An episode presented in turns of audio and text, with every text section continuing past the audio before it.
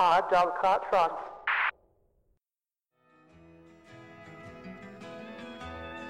The old hometown looks the same as I step down from the train,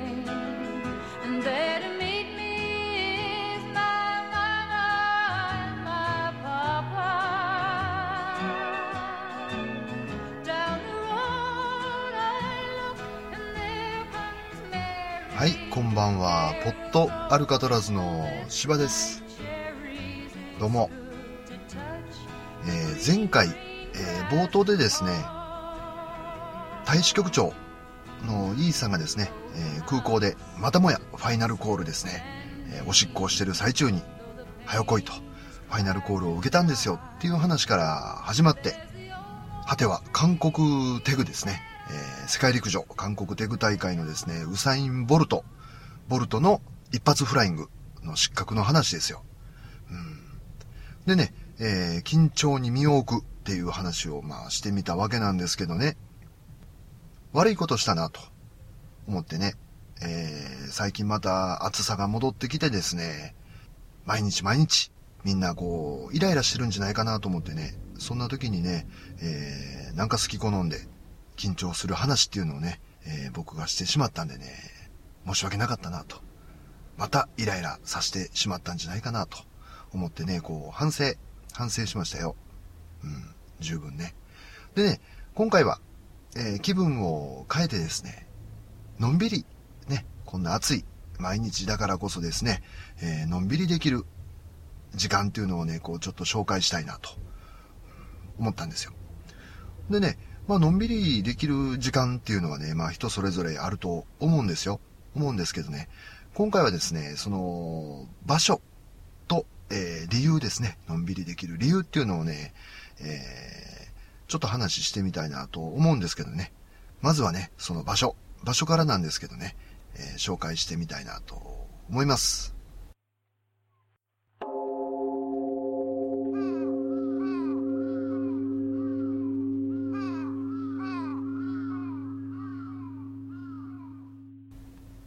ーその場所とはですね、お寺、お寺ですね。はい。あのね、お寺ね、こう行かれる方っているじゃないですか。その自分の行動パターンの中に、たまにこう、なんとか寺に行ってみようっていう人。そうじゃない人はね、まあなかなかお寺って行かないと思うんですよ。うん。でね、僕、芝はですね、えー実はお寺がすごく好きな人間なんですね。で、その理由はね、まあいろいろあるんですよ。例えば、えーまあ建造物が好きなんでね、そういう意味でね、こう有名なお寺に行く時もあれば、えー今回の話のね、えー本題、えーゆっくりしたいとかね、のんびりしたいっていうことでね、お寺に、え行く時もあるんですよ。でね、今回その、まあ、ゆっくりできるお寺っていうことでね、まあ、いろいろあるんですよ。有名なお寺でもね、えー比較的、あの、平日に行くとね、まあまあ、ゆっくりできる時が多いです。えーその中でもですね、僕、芝がね、一番、まあ、のんびりできる、ゆっくりできる。でね、えー皆様におすすめをしたいお寺っていうのがあってですね、まあ、それを今回ね、えー二つほど紹介してみたいなと思うんですよ。でね、まあ早速名前から発表ですね、えーしたいなと思うんですけどね。一つ目のお寺は、鞍馬寺。鞍馬寺ですよ。まあ有名な、えーお寺なんでね、あの、ご存知の方とかね、えー行ったことのある方もね、たくさんいると思うんですけどね。まあ、何で有名かと申しますとですね、えー義経、源の義経の幼少期、ちっちゃい頃ですね、えーちっちゃい頃の牛若丸っていう時にですね、あのー勉強とか、えー剣術ですね、そういうのを修行した場所としてでもね、えとても有名なお寺なんですよ。でね、え場所はね、簡単に言うと、まあ、京都府ですね、京都なんですけどね、え左京区っていうとこですよ。結構ね、え京都で言うと上の方ですね。まあ、京都もね、えー広いんでね、うん、まあ上の方って言っても、まあまだまだ上はあるわけなんですけどね、例えで言うならですね、京都府の入り口ですね。うん、大阪から京都府に向かってですね、京都府の入り口付近ではね、例えば桜が咲いてるじゃないですか。でもね、やっぱりね、えー、鞍馬まで行くとね、気温が低くてね、えー、まだ桜が咲いてないと。っていうことがね、何回か今まで、うん、ありましたね。それぐらい、まあ、上の方ですよ。まあ今回ね、えー、ゆっくりできるお寺っていうことでね、えー、名前を出したわけなんですけどもね、確かにね、こんだけ有名だと、えー、観光の方もたくさん来られてるし、えっ、とね、何年か前にね、大河ドラマかな、え源義経をね、タッキーがやったんですよ。うん。ジャニーズのタッキーね。その時はね、たまたま僕行った時に勝ち合ったんですけどね。あのー、本人じゃないですよ。そういうなんかこうツアーなのかな。すごかったんですよ。この人が。で、この蔵までね、こんなに若い子見たことないよっていうぐらいね、女の子の、まあタッキーファンでしょうね。その女の子の軍団がね、もう、とてもあなたそれで本殿までは登れませんよっていう格好でね、えー、うじゃうじゃいたりですね、もう車も大渋滞、えー、ていう時もあったんですよ。でね、こうやって聞けば、えー、本当にゆっくりできるのか、のんびりできるのかっていうね、疑問が湧いてくると思うんですけどね、その、えー、僕芝が今回言ってるその理由ですね、のんびりできる理由っていうのはですね、まあ、人の多さはさておいて、この辺はね、ちょっとこう、工夫ですね、してもらわないと、うん、ダメな時も確かにあるんですよ。平日狙っていくとかね。うん、ただね、こののんびりの理由っていうのはね、また別にあってですね。それはね、この鞍馬寺、うん、なんですけどね。まあ、鞍馬山にあるからね、えー、鞍馬寺っていう山寺なんですけどね。実はね、まあ、お寺好きとかね、うん、ちょっとそういう知識のある人からすると、そのお寺って何宗なのって聞かれる時があるんですよ。でそれはね、えー、大体皆さんの知ってる有名なお寺っていうのは例えば、えー、東本願寺派なんとか寺とかね。例えば、えー、真言宗ほにゃらら寺とかね。そういう上につくじゃないですか。それがねこの鞍馬の場合単独独立の宗教なんですよ。これ実は。でねえー、昔からそうなのかっていうとね、結構これがね、えー、面白いこう、歴史を辿ってるんですけど、まあ話が長くなるんでね、走らしてもらおうと。割愛ですよ、割愛。でね、まあ今から約60年前ぐらいはね、天台宗ですね、えー、有名な天台宗のね、お寺としてね、えー、鞍馬寺っていうのがあったわけなんですけどね、その後に、えー、独立をしてですね、単独の宗教と、になったわけなんですよ。で、その名前はね、えー、鞍馬公教っていうね、えー、宗教なってね、ちゃんとこう宗教法人としてもね、えー、登録ももちろんされてる宗教なんですよ。でね、いよいよ、なぜこれがのんびりなのかと、クエスチョンマークが出てきてることだと思うんですけどね。ちょっと話が難しいですからね、えー、頭が痛くなったり、えー、気分が悪くなったりしたらすぐに私芝に申し出てください。えっとですね、まあ、この鞍馬公共っていうね、こう宗教の元になった、ちゃんとね、こう宗教学みたいな学問もちゃんとこうあってですね、その根本ね、これもまあややこしい話は抜きにして、根本がですね、すべてのもの、宇宙とかね、例えば地球とか、空とか海とか。ね、もちろん自分自身もですよ。で、この時間、流れてる時間ね、えー、時間もね、ひっくるめて、その全ての、えー、存在を超えたですね、えー、絶対的な、もう何もかも超えたですよ。絶対的な無限の霊力ですね。霊力が存在していると。うん、でそれが、まあ見えるものですね。今僕の言った、例えば地球、海とかね、えー、大地とかね、もちろん人間もそう。と、えー、見えないものですね。人の気持ちだの、えー、例えば神様だの、ね、霊的なものとかね、え時間の流れとか、うん、そういうものの全ての根源になっているものがあると。っていう考え方なんですよ。うん。大丈夫ですか？ほんでね、こっから先はですね、えー、僕、芝のね、ちょっとこう、自己的な解釈になっちゃうんですけどね、つまるところね、簡単に説明するとですね、要はその絶対的なものからの僕たちは派生であると。うん、分岐されたものであると。だから僕たち自身ももうその無限のね、えー、絶対的なものの一つであると。っていうね、こう、教え方に近いような気がするんですよ。するとね、えー、有名なお寺とか行くとね、こう、例えば、ここのお寺の有名な教えはこうですとかね、うん、ここのお寺でこういうふうなことがあって、こうこうこういうふうな神様がいて、こういうふうにしてると、こういうご利益がね、ありますとか。どっちかというとね、こう、教えてもらうようなね、立場で行く機会が多いんですよ。うん。で、それに比べるとね、このクラマっていうのはね、えー、ちょっと話それますけどね、えー、ケーブルカーですね。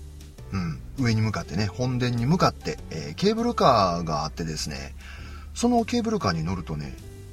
テープでね、こう、いろいろ教えてくれるんですよ。この鞍馬寺についてですね。その鞍馬寺について教えてくれてるってことは、今言ったこの鞍馬公共っていうね、えー、教えのことを、まあ簡単にね、こう説明してくれているわけなんですけどね。まあそれを聞けばね、要はその無限の力っていうのをね、こう、ここに溢れているわけなんですから、まあご自由にですね、その、無限の力を自分の、えー、力にするもよしですね。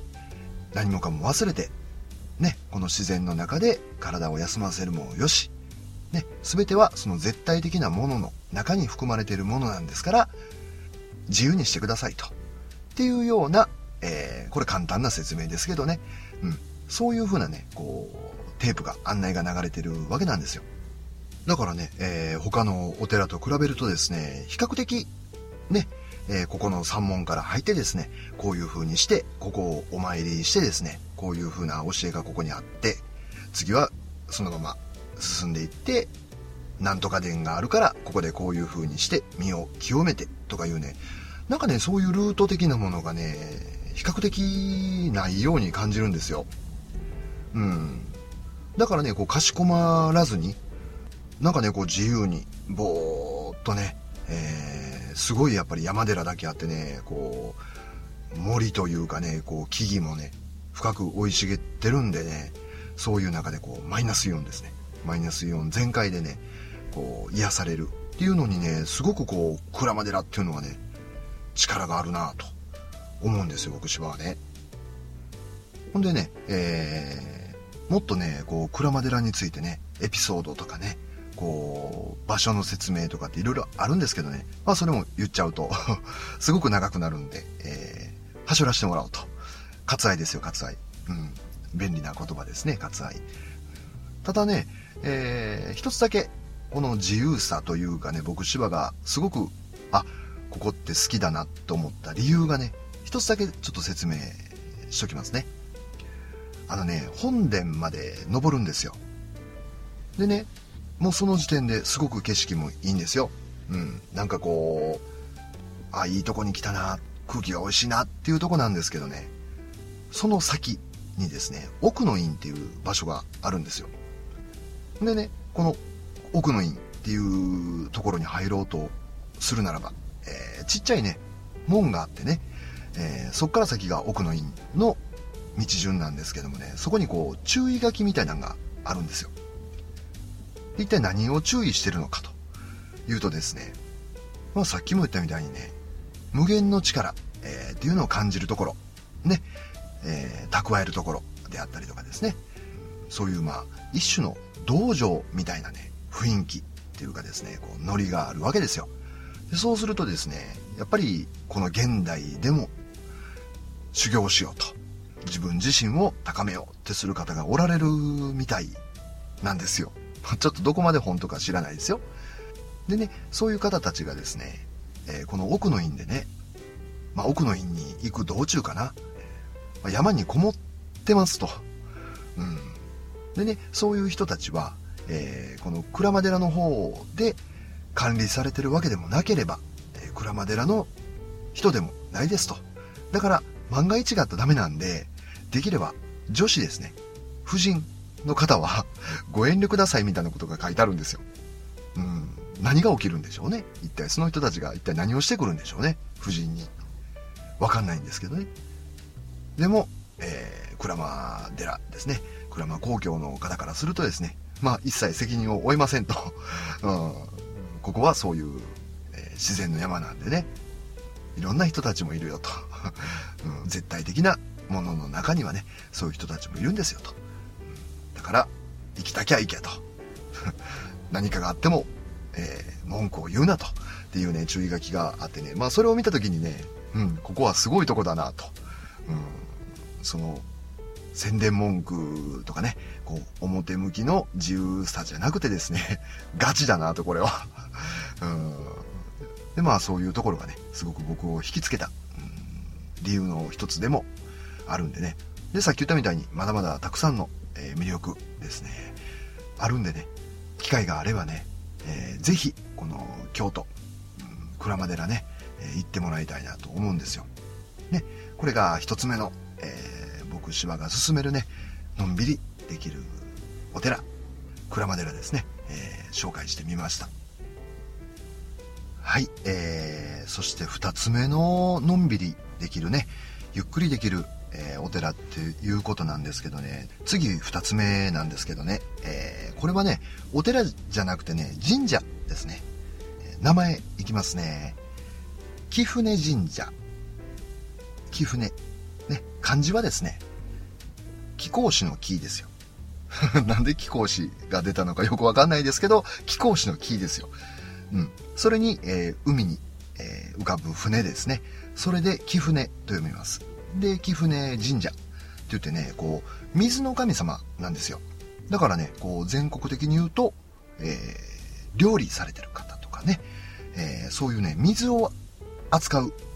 人たちの神様でもあると。そしてね、すごいのがね、まあさすがにね、こう、水を扱うっていうとね、幅が広いだけあってですね、全国にね、450箇所ですかね、約ね。うん。っていうのがね、えー、貴船神社とかね、貴船なんとかとかね、そういう名前であってですね、それの総本山がこの貴船神社なんですよ。そしてね、まあちょっとこの辺はね、えー、横着だなと思われる方もいるかもわかんないんですけどね。実はこの貴船神社っていうのは、要は鞍馬寺のすぐ隣なんですよ。っていうか、巡回コースみたいなものに、えー、貴船、鞍馬とかね。基本はね、鞍馬の方が上になるのかな多分。なんかこう、いつも鞍馬寺とか本殿とか行って、えー、下ってきて、貴船神社の方に参って帰ると。っていうパターンが僕、芝のパターンなんでね。それがまあ、一般的らしいですよ。ほんでね、えー、面白いのがですね、この、まあ、由来、簡単に説明、えー、なんですけどね、玉より姫っていうね、えー、神武天皇ですね。これ皆さん覚えてますか？学校で教えてもらったの。それのね、え、お母さん、神武天皇のお母さんがね、玉より姫の御事っていうのかな。それがね、えー、黄色い船に乗ってね、淀川から始まってね、鴨川とかね、貴船川っていうですね、えー、遡ってですね、その場所に上陸してですね、えー、水の神様、水神をね、祀ったのが始まりだと。だからね、淀川とか入ってるからね、うん、京都だけの話でもないんですよね。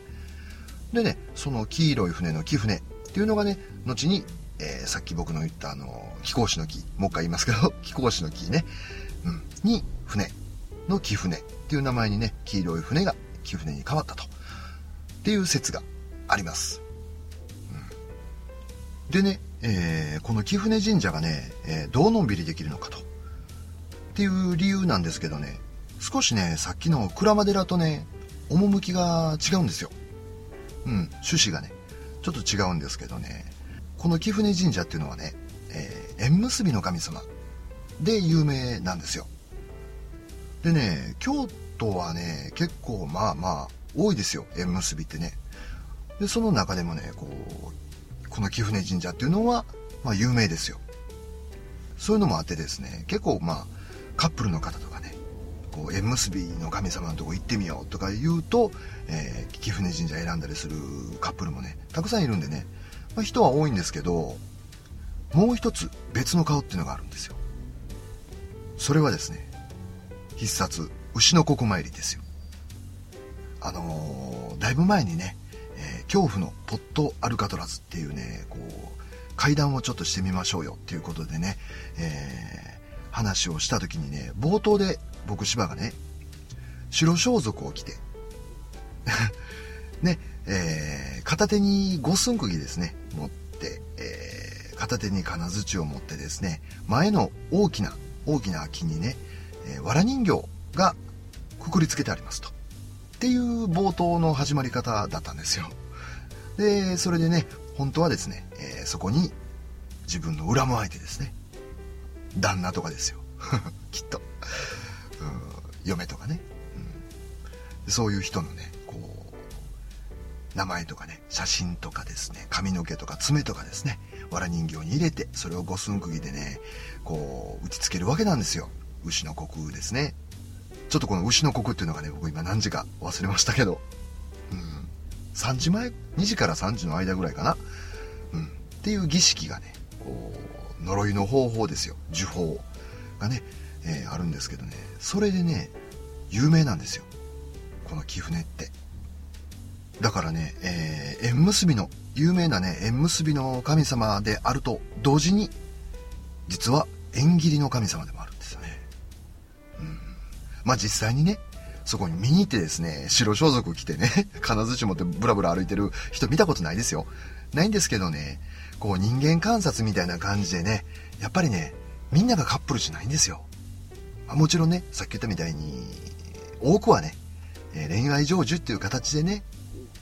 願をかけに来てるっていう人だと思うんですけどね、やっぱりちょっとね、縁切りの話を聞いちゃうとね、なんとなく縁切りの願をかけに来てるのかな、とかね、思うんですよ。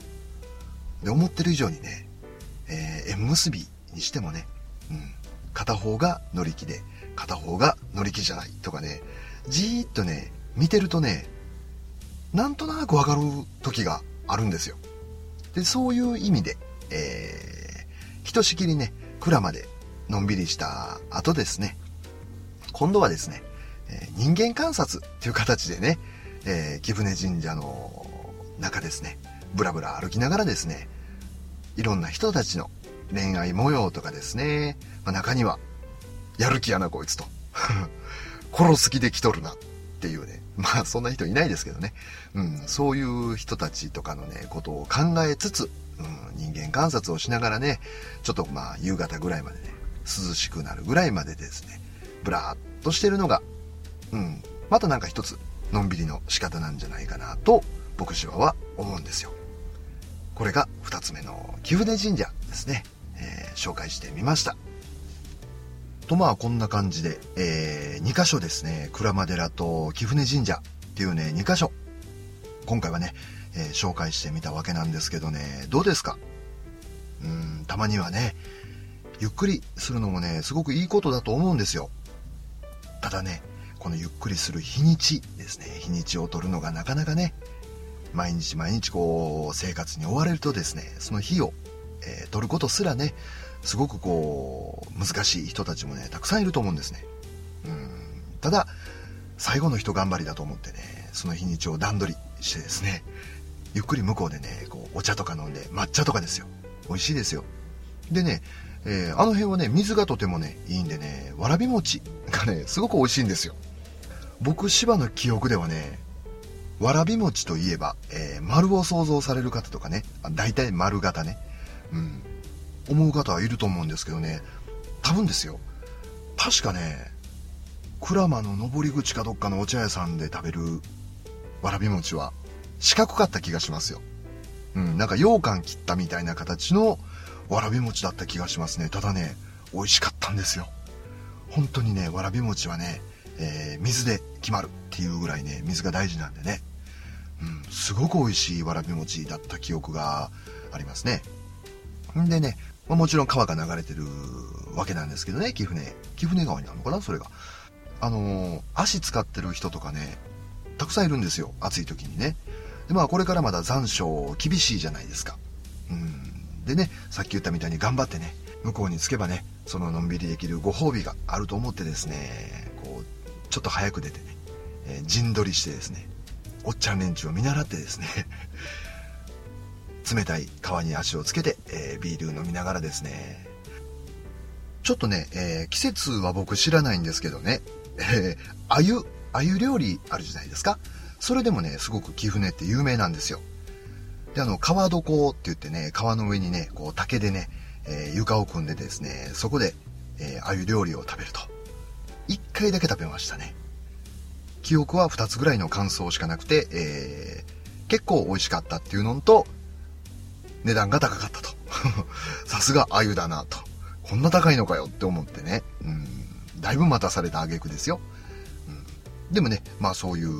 鮎料理っていうのも、まあ季節によってはあるわけなんでね。そういうのも含めてね、うん、皆さんぜひ一度ね、えー京都は貴船、そして鞍馬ね、えー美味しいもんも食べながら、ね、遊びに行ってはどうでしょうか。それとね、えー今回は変わった豆知識ですね。都市伝説型豆知識持ってきましたよ。あのですね、2回目に紹介した貴船、貴船神社ね。あの、水の神様だけあってね、えーそういう雨乞いとかですね、この晴れを願ったりですね、逆に。そういう願い事をする場所でもあったらしいんですよ。でね、えー晴れの場合、晴れを願う場合ね、その時は白い馬ですよ。白い馬を奉納神社に納められるわけですよ。で逆にね、雨降らしてくれと。全然雨降ってないやないかと。頼むから雨を降らしてくれ。っていう場合は黒い馬をね、えー奉納、納めるわけですよ。でね、えー毎回毎回ですね、その白い馬とか黒い馬とか奉納しとったらキリがないんでね、木の板にね、えー馬を描いてですね、白とか黒の、それを奉納し始めたらしいんですよ。これがエマのルーツだと。これだけ聞くと単なる豆知識やないかと。どこが都市伝説型やねんって思われた方いると思うんですけどね、こっからですよ。でね、もちろん貴船神社には絵馬がたくさんかけられているそうなんですけどね、その絵馬をかける裏にですね、実は呪いをかける呪いの絵馬っていうのがかかってるらしいんですよ。本当ですかね？まあそれは僕芝も確認したことがないんでねちょっと長い間行ってないんでね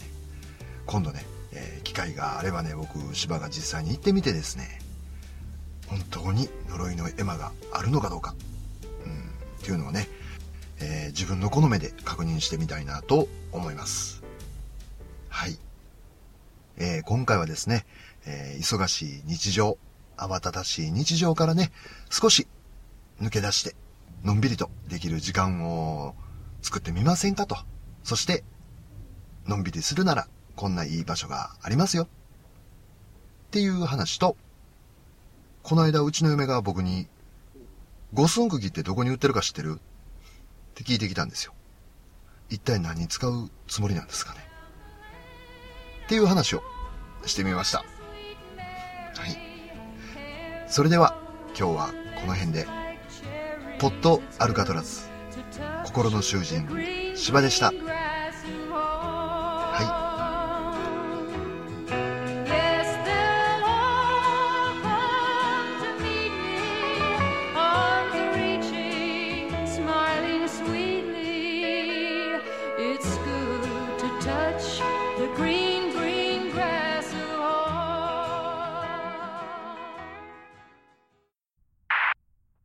John Cartwright.